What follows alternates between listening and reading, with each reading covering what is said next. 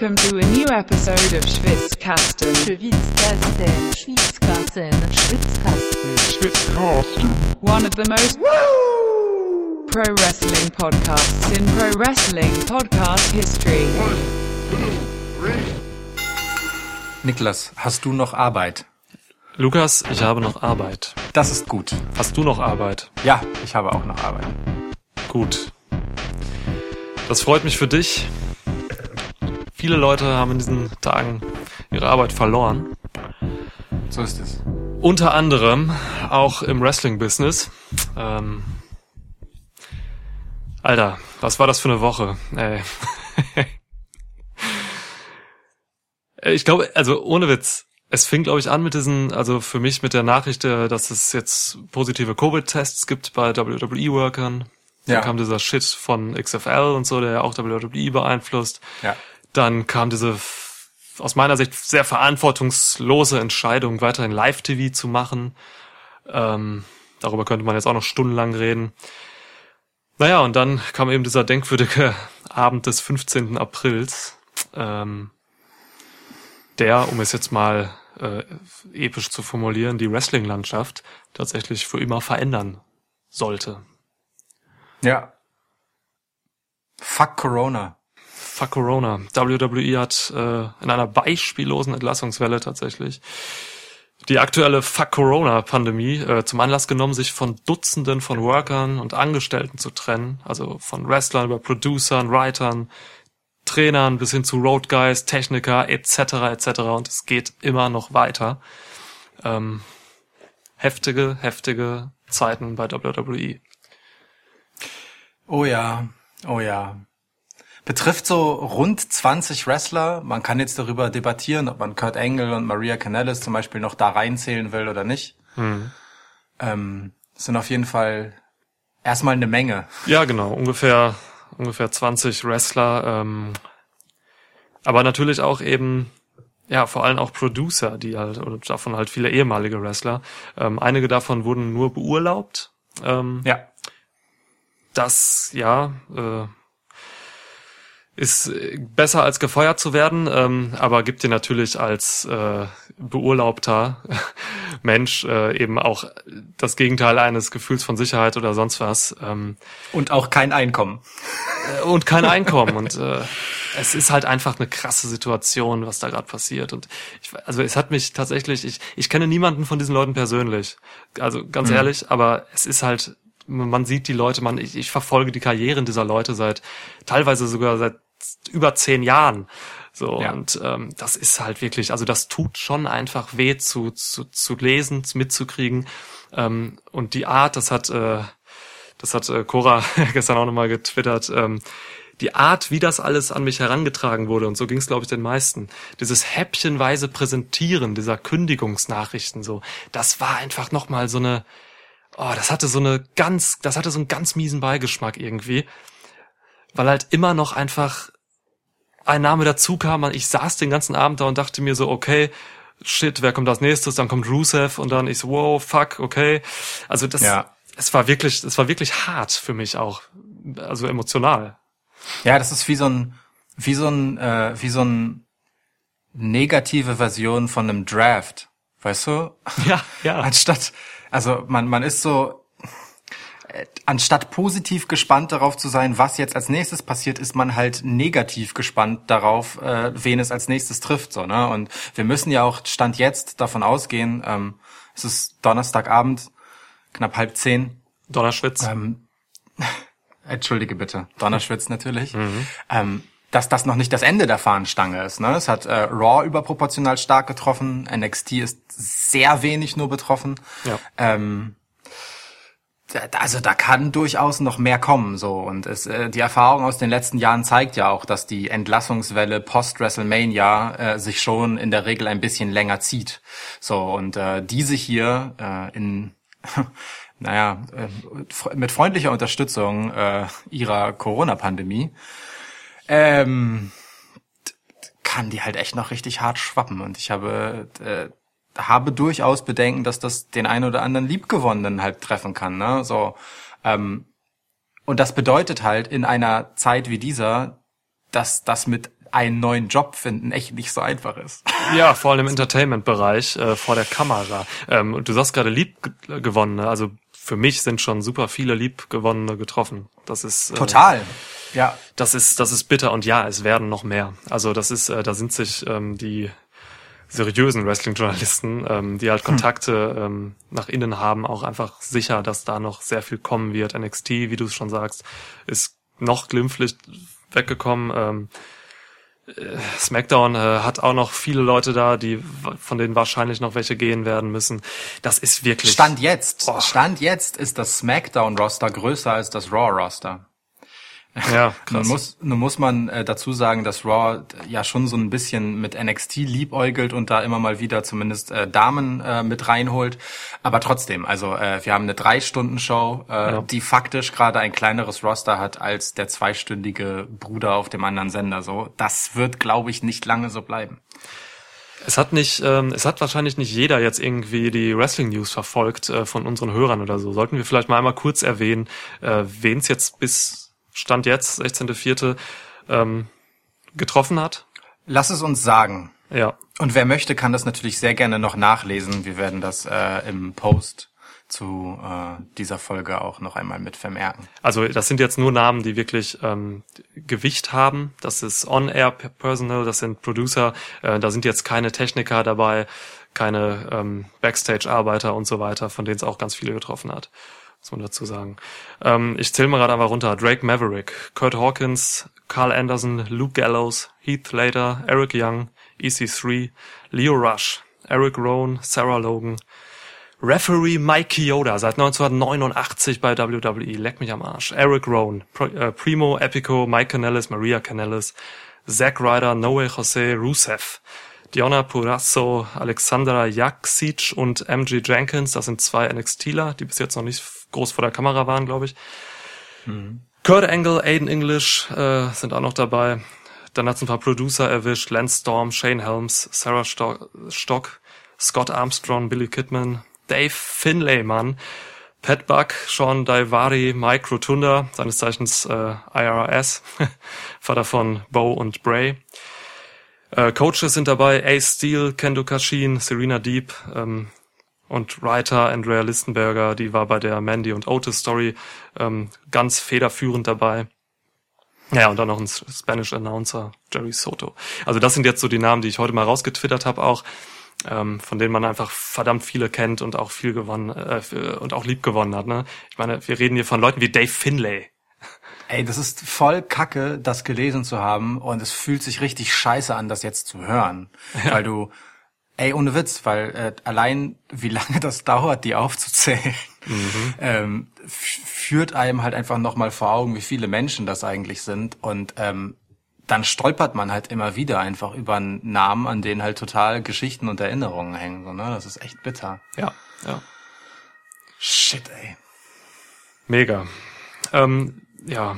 Ich- Es sind, es sind natürlich, ähm, es sind sehr, sehr viele Underkader dabei, ähm, ein paar Mitkader. Es sind Leute, die in den letzten Monaten nahezu gar nicht eingesetzt wurden. So, ne? Ja. Ähm, es gibt aber auch welche, die wurden durchaus eingesetzt, wie Luke Gallows und Carl Anderson zum Beispiel. Aber viele hat man halt eben wirklich einfach ewig nicht gesehen. Aiden English wurde irgendwann zum Teilzeit-Kommentator degradiert und so weiter. Das sind Leute, ne? Die hat man ewig nicht gesehen.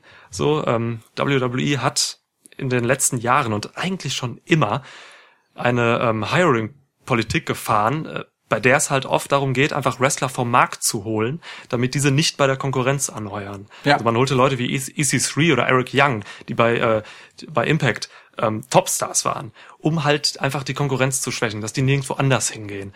Ähm, Wobei man sagen muss, dass die bei NXT schon okay Rollen hatten, so. ja, Nur- bei NXT ging's noch so, ja. Danach kam dann halt nicht mehr viel, ne? Muss Genau, aber also ich will nur sagen, in die, in die meisten dieser Anstellungen wurde halt kreativ nicht langfristig investiert oder gar nicht investiert so.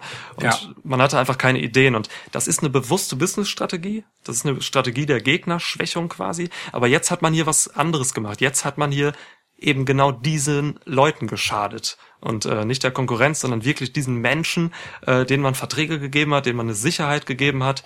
Ähm, man hat ihn jetzt einfach den Boden unter den Füßen weggezogen. Und das ist aus meiner Sicht super, super kritisch. Das ist, äh, man könnte es unmenschlich sagen.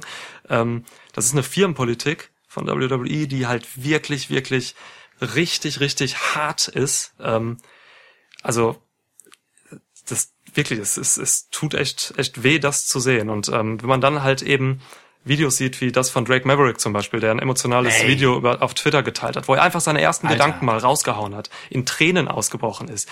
Ähm, äh, Alter, Drake Maverick hat sich den Arsch aufgerissen, weißt du, der hat alles im Live-TV gemacht, der hat sich in die Hose gepisst, beziehungsweise das gestaged im Live-TV, der hat alles gemacht, der hat immer abgeliefert, ähm, und im Fall von Maverick, ähm, ich hänge mich ein bisschen an dem auf, das werde ich auch noch weiter tun, diese Folge, glaube ich, es ist so krank, dass der jetzt sogar noch Matches in einem Cruiserweight-Turnier hat. Das ist unfassbar.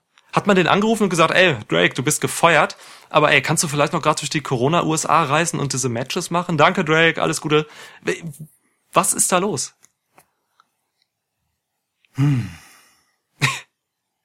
ja, was soll man dazu sagen, ne? Es ist, äh, Carl Anderson hat sich gerade ein neues Haus in Florida gekauft. Der hat einen Vertrag, bei dem er, bei dem er nur für WWE-Verhältnisse 700.000 äh, im Jahr verdient. So, weißt du, die Good Brothers, die könnten überall anders wresteln, wären überall sonst wahrscheinlich im Tag-Title-Picture. Ähm, und auch so einem, so auch so einen, einen der Gutverdiener, ne, den trifft es einfach sauhart. Weißt du, so ein Epico oder ein Primo, der verdient nicht andersweise so viel, aber es ist halt einfach ähm, für alle wirklich äh, gleichermaßen beschissen, weil sich, ja, weil da, also da gehen Lebenskonzepte gerade flöten. Das weiß ich halt nicht, ähm, wie sehr man das ähm, so tatsächlich sagen kann. Ähm, weil, also wir wissen alle nicht, wie die Verträge strukturiert sind.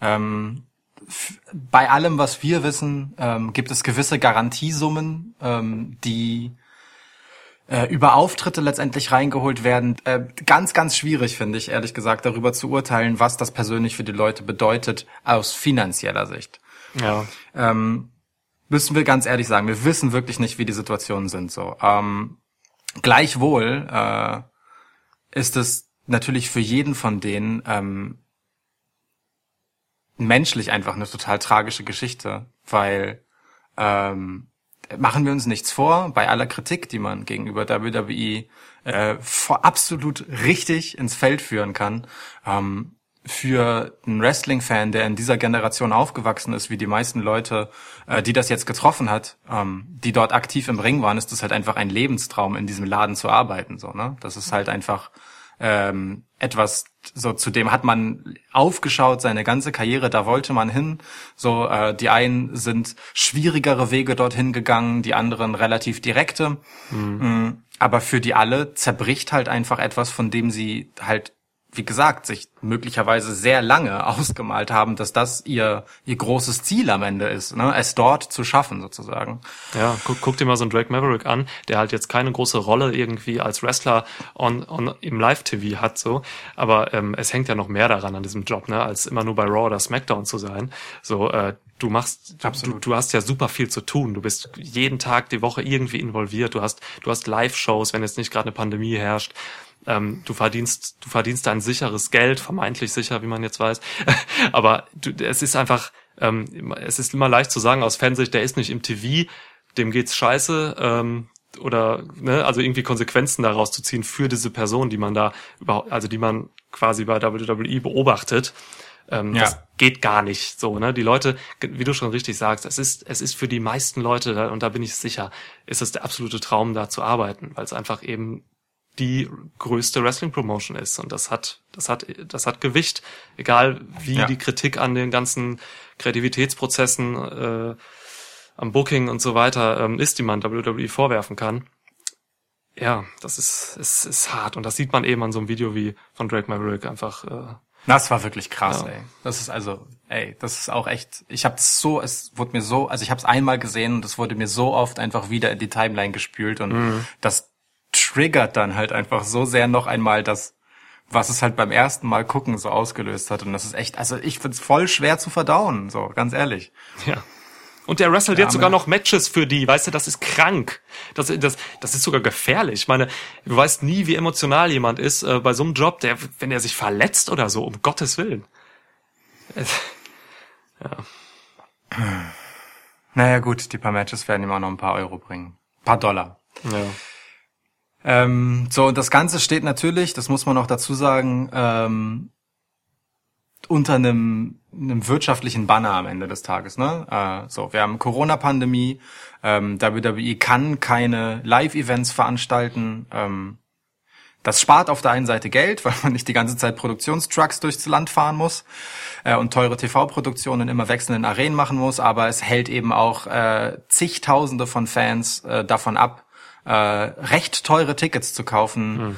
ähm, recht viel Geld in Merchandise mit ziemlich hohen Margen zu investieren und das drückt natürlich ganz arg aufs Portemonnaie. Und eine andere Geschichte, mh, über die müssen wir wahrscheinlich schon sprechen. Du hast es schon mal gesagt. Ähm, ist die TV-Sache. Mal ganz abgesehen davon, dass äh, was das Live-Geschäft angeht, ähm, WWE hat zuletzt auf der Road to WrestleMania komplett äh, pre-taped Shows ausgestrahlt. Ja. Wie es aussieht, dürfen sie das aber vertraglich ähm, nicht ewig lang machen, weil in den großen TV-Verträgen, die WWE hat, die das absolute finanzielle Rückgrat der Company sind. ne, Das darf man auch nicht vergessen. Live-Geschäft schön und gut. Ich habe jetzt in verschiedenen Quellen gelesen, dass das mehr oder minder so ein Nullsummenspielchen ist. Also damit machen sie jetzt nicht wahnsinnig viel Geld. Ja, so. das ist Werbung, das, ist, sind Peanuts. Ja. Genau, Merch daran ist halt ganz cool so und für die Wrestler, die dort auftreten und halt ihre Gage pro Show bekommen, ist das halt eben auch nochmal eine gute Sache für Leute, die keine TV-Time haben. Das darf man auch nicht vergessen. So. ja, genau. Aber die TV-Deals sind halt das, was das eigentliche Geld bringt. Und ähm, dort gibt es wohl eine gewisse Zahl von Shows, die garantiert live sein müssen, die dort halt festgeschrieben sind. So. Ja. Und ähm, weil, weil das droht nicht mehr erfüllbar zu sein, ähm, ist WWE letztendlich so weit gegangen, dass sie, das muss man einfach mal so sagen, politische Beziehungen haben spielen lassen, um in Florida eine Genehmigung äh, zu bekommen, Hundertprozentig. Ja. um dort als Essential Business zu gelten, ja, ähm, damit sie wieder live senden dürfen aus dem Performance Center. Das, das muss man sich halt einmal wirklich vor Augen halten. So. Ja. Ähm, die Summe, die da kolportiert wird, die angeblich über eine Initiative äh, von Linda McMahon geflossen sein soll, Ja. ähm, liegt irgendwie bei 18,5 Millionen Dollar, wenn ich mich nicht irre. Ähm, das ist echt nicht wenig Geld dafür, dass man halt am Ende des Tages seine TV-Verträge erfüllen will. Ne? So. Ey. Und trotzdem, obwohl man diese Genehmigung ähm, rausgeholt hat ähm, und damit sich halt einen guten Teil seines Geldes wahrscheinlich erst einmal sichern konnte, sind offenbar ja so Schritte wie diese Massenentlassung, ja, wobei, also Massen, aber es sind halt echt viele, so, es sind zehn Prozent der Wrestler, so. Ja. WWE hat jetzt, jetzt übrig noch gut etwas mehr als 200 Wrestler und damit, da sind jetzt gar nicht noch die Leute dabei, die nur im Performance Center arbeiten, so. Und es kommt Ähm, noch welche dazu. Ja. Genau, so, ne? Also das, das ist das ist schon echt nicht wenig, wenn du durch, de, durch dein Büro gehst in, in, im Job, wo du so und jeder Zehnte geht halt von heute auf morgen. Das ist schon gar nicht mal wenig so. Ja. Ähm, die zu entlassen und äh, zum Beispiel den, den Bau des neuen Headquarters, das sie haben, auf unbestimmte Zeit zu verschieben, um 160 Millionen Dollar an Ausgaben auf später zu verschieben oder 140 waren es, glaube ich, so. Das sind halt relativ massive Einschnitte und die müssen sie machen, obwohl sie sich halt das TV-Geld sichern konnten. So, also ähm, da scheint es dann doch äh, durchaus Handlungsbedarf zu geben. So im Endeffekt. ja. Total. Der, der Schuh, der Schuh scheint finanziell zu Ähm, drücken. tja, klar, das ist, ist total absurd eigentlich, ne? Überleg mal, da- Wrestling als Essential Services. Ähm, Ey. das ist so. irre. Ich frage mich halt immer, wie das, wie das so abläuft hinter den Kulissen. Ähm, jetzt nicht bei den Geldhinschiebereien und Politikverwirrungen, sondern ähm, wie so ein Telefonat oder ob es das überhaupt gab, so ein Telefonat, dass da Vince McMahon vielleicht mit äh, USA ähm, und mit, äh, mit, mit Fox redet. Äh, da muss man da nicht erstmal irgendwie sowas klären wie, ey, Leute, äh, hier ist gerade eine Pandemie, wie sieht das aus? Ähm, wir wollen jetzt unsere Pe- Performer und unsere Leute jetzt nicht unbedingt gefährden. Können wir da irgendwie gerade für diese Zeit eine Regelung treffen oder so, dass wir eben nicht Live-TV machen oder so? Ich frage mich halt wirklich, wie diese Gespräche sind. Ob dann die Sender sich da hinstellen und mit irgendwelchen und irgendwelche Anzugleute sagen so, oh, äh, nein, äh, die Verträge müssen erfüllt werden. Ja, Also das, hundertprozentig machen sie genau das. Also ganz ehrlich, ähm, wenn du wenn du das auf andere Wirtschaftssituationen einfach überträgst und ähm, dir zum Beispiel äh, die die ganze Kontroverse um Adidas anguckst, ja, Adidas, ein Unternehmen, das drei Milliarden Jahresgewinn gemacht hat letztes Jahr, sagt jetzt halt, ey, ist Corona, ähm, wir können unsere Flagship Stores nicht aufmachen, ähm, wir zahlen dort keine Miete. ja, das ging nach hinten los natürlich. Genau. Und wenn du, wenn du das einmal kurz abstrahierst und dir überlegst, das sind alles börsennotierte Unternehmen, die da dranhängen, so. Ähm, wenn der TV-Sender halt sagt so, hey, also wenn ihr zu uns kommt und ähm, eure, euren Vertrag nicht erfüllen wollt, also an den sind wir ja gebunden, wir müssen euch diese Unsummen von Geld zahlen und ihr kommt jetzt zu uns und wollt eine Ausnahmeregelung dafür, dass ihr halt gewisse Klauseln daraus nicht erfüllt. Natürlich wollen wir weniger bezahlen, weil die Wirtschaft ist ja erst einmal relativ weitläufig äh, gefickt ja, von dieser Ja. Situation. Ja. Und jeder, jeder wird seine eigenen Shortcomings versuchen, an den nächsten weiterzugeben und der muss dann halt sehen, wie er damit umgeht. So. Und dann äh, ist halt das nächste Unternehmen da, das dann wieder irgendetwas bei irgendwem nicht bezahlt, bei irgendeinem Dienstleister, der da dran hängt. Und ganz am Ende steht dann halt nicht mal der einzelne Wrestler so, weil die haben halt noch recht anständige Verträge, sondern da hängen dann vielleicht, ey, Veranstaltungstechniker. So, weißt du? So Leute, die halt pro Gig bezahlt werden und äh, irgendwo in irgendeiner riesigen Arena in den USA arbeiten Klar. keine Ahnung, in, in Dallas oder so, wo dann jetzt monatelang einfach nichts stattfinden wird. So. Das ist halt das noch bitterere, was da dranhängt, weil das, die stehen halt am Ende einer langen Kette von Leuten, wo irgendwann einmal ein, äh, einer angefangen hat zu sagen, ey, sorry, ähm, wir müssen einfach gerade kürzen, weil unser Geschäft von dieser Pandemie beeinträchtigt ist. Und das trägt sich dann halt einfach endlos lang weiter. Und da ist, so groß WWE ist, ne, so, und ich will die gar nicht, ich will diese Entscheidung gar nicht in Schutz nehmen oder so. Aber aus wirtschaftlicher Sicht sind die halt einfach genau in dieser Mitte von so etwas und müssen halt auch irgendwie gucken, wo ihr Arsch bleibt. So. Ja, das ist ein guter Punkt, das stimmt. Ja. Das ist halt super bitter, ne? Weil ähm, jeden, für, für jeden, den das jetzt persönlich trifft, dass er gefeuert wird wegen dieser Geschichte. Für jeden von denen tut es mir persönlich mega leid und ich finde es furchtbar. Aber jeder Job weniger rettet halt am Ende ein, zwei, drei andere Jobs. So, das, das ist halt immer so bei solchen Geschichten und das ist das Perverse ähm, an genau diesen Systemen. Ne? So, und man muss ja auch sagen, die USA sind eine der äh, Haifischbeckenartigsten ähm, Wirtschaftsstrukturen, die wir vorfinden können. So, ne? Das ist ja auch an sozialer Sicherung alles furchterregend. So. Ja, klar. Da haben innerhalb eines Monats 20 Millionen Menschen Arbeitslosenanträge gestellt. Das ist, Mann, das ist eine zweistellige Prozentzahl der kompletten arbeitsfähigen Menschen in diesem Land. Das ist völlig krank. Das ist eine unvorstellbare So, Zahl, innerhalb ja. eines Monats, innerhalb eines Monats ist jeder Achte, den du auf der Straße triffst, plötzlich arbeitslos geworden. Ja. Das ist, ey, Alter, weißt du? Unfassbar. Ja, ey, das Thema ist, das, das, das ist einfach alles mit den Zusammenhängen und das ist einfach zu komplex, um da einfach nur quasi mit einer Perspektive drauf zu gucken und zu sagen, äh, das ist scheiße, das ist böse, das geht so nicht und so. Klar, äh, es ist zu komplex, aber es ist tatsächlich auch zu komplex, um eigentlich äh, vernünftig darüber zu urteilen, äh, aus Fansicht, weil man eben so wenige äh, Einsichten hat in das, was da hinter den Kulissen passiert, ähm, zu den Gründen. Man kann sich an irgendwelchen ähm, Social Media äh, Tweets orientieren, man kann Pressemitteilungen lesen, aber man kriegt nie das gesamte Bild. So, ne? ähm, man sieht einfach nur jetzt, dass die Leute, die man liebgewonnen hat, äh, eben einfach ihren scheiß Job verlieren. Ähm, bei WWE steht halt einfach noch immer so im, im oder hängt quasi nochmal dieser, dieser Schatten über allem, dass man halt weiß, dass das Unternehmen äh, auf sehr soliden Füßen steht wirtschaftlich. Ähm, Ja. Da kann man dann zu Recht, finde ich, auch die Frage stellen, kann man nicht die Reserven, die man hat, und da sind verrückte Zahlen, die sich alle auch zum Teil widersprechen. Ich habe Dinge gehört, wie viele Rücklagen die haben sollen. Das ist unfassbar.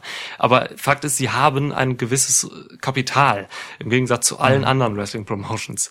Ähm, also Ring of Honor hat auch Kapital mit Sinclair und äh, über AEW und Tony und, und der Khan-Familie müssen wir nicht reden. Aber WWE ist da nochmal auf einem anderen Level. So, das sind, ähm, da, da gibt es Reserven und da kann man zu Recht, glaube ich, die Frage stellen, sollte man diese Reserven jetzt nicht dafür aufbrechen, um eben äh, jetzt für die nächsten Monate seine, seine Worker irgendwie über Wasser zu halten? Fragezeichen. Das ist eine Frage, die können wir nicht beantworten. Ne? Also da, da sind wir, dafür müsste man halt äh, wirklich in die Bücher reingucken, da müsste man sich den Cashflow anschauen. So, also ähm, solche Maßnahmen wie halt Vertragsauflösung sind meistens eine Maßnahme, um irgendwie seine laufenden Kosten decken zu können, weil halt irgendwie der Cashflow droht zu ersticken. So, ne? Ähm, so Rücklagen sind ja auch immer nur teilweise echte Rücklagen. Ähm, also in dem Fall, wenn man in die Presseerklärung von WWE guckt, dann steht da halt, sie haben diese 500 Millionen in äh, teilweise Cash und teilweise ähm, ähm, äh, das heißt Verschuldungskapazität. Das heißt äh, einfach Kapital, das sie aufnehmen könnten und dessen Schulden sie perspektivisch auch danach begleichen könnten. So. Ähm, aber da sind wir nicht drin. So, da, darüber können wir nicht urteilen. Aber lass mich dir was sagen. Ähm, was wir uns halt schon angucken können, ist, was was hängt da eigentlich dran? Ähm, um das mal ein bisschen in Perspektive zu setzen. Ne? Äh, WWE ist ein Unternehmen, das hat äh, 2018, äh, der, der letzte Jahresbericht, der verfügbar ist, der vom letzten Jahr ist noch nicht da, äh, 2018 haben sie ähm, knapp eine Milliarde Umsatz. Ähm, so, Gewinn, den sie daraus erwirtschaften, sind knappe 100 Millionen Dollar. Das heißt, im Endeffekt, äh, um 100 Millionen Dollar Gewinn zu realisieren, müssen sie eine Milliarde einsetzen. Das heißt, blöd gesagt, ganz blöd und einfach runtergebrochen, von den 500 Milliarden, die sie liegen haben, können sie ein halbes Jahr leben. Und schon sieht das gar nicht mehr so krass aus, wenn man ehrlich ist. Ja. Also das ist jetzt eine super krasse Milchmädchenrechnung, ne? Das, das funktioniert völlig anders. Aber nur mal so für sagen, die das- Pers nur mal so, nur mal, aber nur mal so für die Perspektive, was sowas halt bedeutet. So. Ähm, und eine Sache, die da halt auch noch dran hängt, sind die Saudis. So ähm, äh, in Zeiten von Corona wird die zweite Saudi-Show dieses Jahr wohl kaum stattfinden können. Davon müssen wir ausgehen. Ähm, das ist äh, auch wahrscheinlich ein Garantievertrag von dem, was man so liest, der zwei Shows im Jahr vorsieht, für die es äh, 100 Mil Millionen Dollar und mehr gibt. Ja, genau. So, Ja. das ist dann der gesamte Jahresgewinn aus 2018, der da dran hängt, an diesem einen Vertrag, weißt du? So, und das ist halt schon krass. Also ähm, das, was da so an Ausfällen gerade möglicherweise reinkommen kann, auf die man sich gerade einstellt, finanzplanerisch, ja, ähm, das ist schon, das ist schon heftig. So, das ist schon wirklich heftig und äh, lässt dann vielleicht diese äh, Worker, die gestrichen wurden, die halt auch zu großen Teilen ja wirklich keine wirklichen Rollen haben, äh, aus unternehmerischer Sicht in einem anderen Licht erscheinen, was es aber persönlich kein bisschen besser macht. So. Ja. Jeder von denen tut mir immer noch massiv leid und und ich hoffe für die alle, dass die einen geilen Job finden und wer weiß, vielleicht äh, kommen auch demnächst bessere Zeiten und sie kommen auch wieder zurück zu WWE, ja? ähm, weil im Endeffekt ist äh, gerade so ein Schritt wie der jetzige vor allem halt eine kurzfristige äh, Kosteneinsparungsmaßnahme. Ey, alle werden den Weg von Drew McIntyre gehen und in äh, ein paar Jahren zurückkommen und äh, Universal äh, Title, äh, nee, WWE Title gewinnen. Ja. Äh, Ja. Ich bin jedenfalls, das möchte ich noch einmal sagen, ich bin halt äh, sehr diese vielen äh, Schnellschüsse an ähm, Pointing the Finger of Blame ähm, wirklich sehr leid, so, weil ähm, es ist immer einfach, äh, das sehr persönlich zu nehmen und das auf das böse Unternehmen und den bösen Vince McMahon zu schieben, aber am Ende des Tages auch ein profitorientiertes Unternehmen hat am Ende des Tages Leute, die sie durchfüttern, so, ne, und die wollen sie halt schon auch irgendwie weiter durchfüttern, so, ähm, und das geht dann halt aus wirtschaftlicher Sicht vielleicht irgendwann mal nicht mit allen. So. Egal wie viele Gewinne der Laden halt macht, denn die muss er machen, denn sie sind ein börsennotiertes Unternehmen und die fucking Börse sitzt denen halt im Nacken. Ja, ey, da hast du natürlich vollkommen, vollkommen recht. Also es ist wirklich, es ist, es ist einfach zu komplex, um da eben schnelle Schlüsse, Schlüsse rauszuziehen und auf, mit Fingern auf jemanden zu zeigen. So klar, es ist natürlich super einfach, ne, gerade ähm, auf Social Media, so wo ich, wo einfach alles durch die Decke geht in den letzten zwei Tagen vor allem. Ähm, ja, Wirtschaft, Mann. Ey, Ey, Wirtschaft, wirklich. ey, schon- Fucking Haifischbecken. ist krass. Und das, das, das Perverse daran ist, dass der Aktienkurs von WWE halt steigt, ne? Das ist wirklich pervers, ja. Weil die Börse darauf gewartet hat, dass sie eine Maßnahme verkünden, um Kosten einzusparen. Ja. So. Ja. Und das noch perversere ist, dass man halt weiß, dass diese Entlassungen nur ein Tropfen auf dem heißen Stein sind und vor allem die Verschiebung der Headquarter-Geschichte da halt finanziell äh, den, den, die große Erleichterung darstellt. Oh Mann. Oh Mann. Oh Mann. Ja. Was hat Vince McMahon eigentlich für eine scheiß Woche? Die beschissenste Ich mein- Woche seines Lebens. Ey, ein paar Tage vorher hat er halt sein Baby XFL zum zweiten Mal äh, für gestorben Ich erklären weiß. müssen. Also äh, das sage ich jetzt gar nicht aus persönlicher Betroffenheit. Ne? Ich hielt XFL von vornherein für eine total beschissene Idee, aber Natürlich, ja. der hat einen kompletten, einen kompletten Laden dicht gemacht und alle Leute äh, halt, naja, allen Leuten, die daran beteiligt sind, ihre Papiere geben müssen. So. Ähm, ja, ein Glück, WWE ist nicht XFL. Ja, da kann man wirklich sagen, ne? Das ist, das, das ist nur das Positive, was man daraus ziehen kann. So, WWE muss nicht komplett dicht gemacht werden. ah, da, aber ohne Scheiß, Vince hat eine Kackwoche. Das ist, ich habe heute noch Sean Rossap gehört, ähm, der erzählt hat, dass er Vince äh, in einem Video gesehen hat, wo er Dinge verkündet hat. Ähm, der Mann sah nicht gut aus. Der Mann sah einfach nicht gut aus. Also selbst Vince McMahon, äh, von dem viele denken, dass er kein Herz hat, äh, hat gerade wirklich eine schwere Zeit. Das ist ja, Äh, Kacke. Kacke, Kacke, Kacke, ey. Ich bin, ich bin äh, wirklich ausnahmsweise mal total gespannt ähm, auf, wenn WWE seine Quartalszahlen bekannt gibt und äh, werde ausnahmsweise mal einen doch etwas interessierteren Blick auf die wirtschaftliche Perspektive dieses Unternehmens lenken, weil ähm, dieser Tage äh, das einfach ja am Ende Leute und mögliche Stories betrifft, die ich gern gesehen hätte, die jetzt nicht mehr zustande kommen werden. So Klar. Ja, ich weiß. Schwitzcast, ihr Wirtschaftspodcast. Ja. Warum haben wir diese Folge eigentlich nicht irgendeinen Gast eingeladen, so ein, keine Ahnung, ey, irgendein Ökonom oder sowas, der uns das mal Wir hätten einfach mal Edmund hätte. Stoiber einladen sollen. Ja. Edmund Stoiber im Schwitzkasten. Ja. Ey, äh, ein Typ äh, äh, von von meiner Schule ähm, ist äh, in die Politik gegangen. Der ist äh, bei der SPD und äh, der hat tatsächlich äh, gerasselt relativ lang. Ich habe seinen Ringnamen vergessen. ah, verdammt. Du merkst dir seine Parteizugehörigkeit, aber nicht seinen Ringnamen. Was ist los mit dir? Ja, es war irgend so ein, äh, irgend so ein deutsches Heel-Gimmick auf jeden Fall. Irgend so was Adliges, glaube ich. Ich versuche das noch rauszufinden. Ähm, vielleicht wäre der ein möglicher Gast gewesen für diese Folge. Aber gut, die, die Chance haben wir vertan.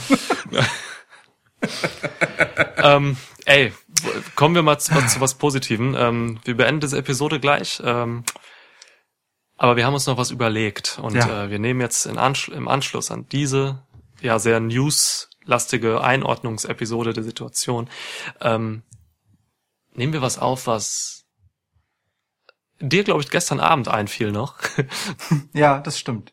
Das stimmt. Wir werden äh, als die Samariter, die wir sind, werden wir die äh, auch in dieser Episode jetzt verkündeten Namen, diese, diese Leute, aufnehmen mit unseren schwitzigen Händen und sie ja in eine neue Promotion stecken. Jawohl.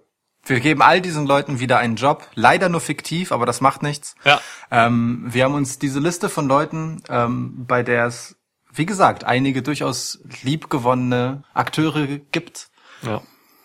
angenommen und äh, versuchen, eine neue Promotion auf ihren Schultern aufzubauen und äh, ein Pay-per-View zusammen zu booken, in dem sie ihre Erfüllung finden. Und das wird natürlich, wie ihr es kennt von vergangenen Episoden aller Sledgehammer, ähm, eine, eine, eine, eine Impro-Episode. Das heißt, jeder hat sich selbst ein paar Gedanken gemacht. Wir tragen das gleich irgendwie zusammen. Ähm, die Episode müsst ihr euch unbedingt reinziehen. Ich denke mal, die kommt äh, ja spätestens einen Tag nach dieser Episode online. ja, und wir können, glaube ich, schon mal den Namen der Promotion als Cliffhanger raushauen, oder? Natürlich. WW, WWF. WWF, We Were Fired.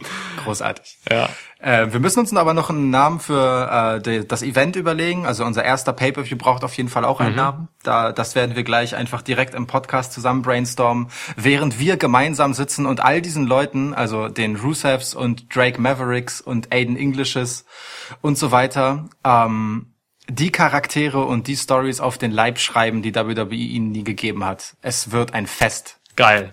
Und bevor wir das alles machen, äh, startet die nächste Episode mit einem Unboxing-Event. Huh, was hat's denn damit auf sich? Man weiß es nicht, man weiß es nicht. Gehen wir rüber. Boah, so viel Spannung, so viel Cliffhanger. Auf geht's. Schönen Abend noch.